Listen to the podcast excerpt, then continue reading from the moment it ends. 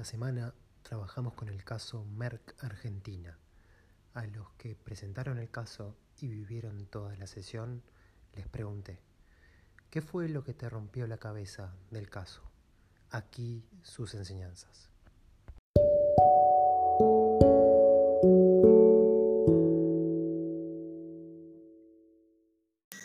Hola, soy Anquiné y lo que más me hizo reflexionar del caso Merck fue la importancia que tiene el ejemplo del líder en la fijación de la cultura de la empresa. Y también cómo la alineación de toda la organización al sistema de principios y valores que la sustenta evita que se pierda tiempo decidiendo sobre problemas éticos que no aportan valor para el logro de los objetivos centrales. Es fundamental que el tiempo de los decisores sea usado en resolver problemas que sí agregan valor por eso, las cuestiones éticas tendrían que resolverse en expresiones de la cultura aceptadas e incorporadas por todos los colaboradores de la empresa, como un protocolo de actuación y también los mensajes explícitos e implícitos del líder.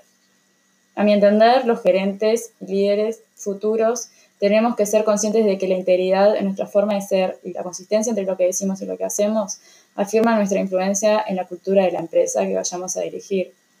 Y eso nos va a permitir enfocarnos en lo que realmente importa que me rompió el bocho del caso Merck. Eh, personalmente, que todos los problemas, que hay que medir la magnitud de todos los problemas y que con, un, una buena planificación eh, se pueden prevenir estos ahorro tiempo, ahorro de plata y ahorro problemas mucho. Eh, la verdad me, me pareció un caso muy interesante, diría el mejor para analizar porque entra en la ética de las personas y puntos de vista y me pareció muy bueno.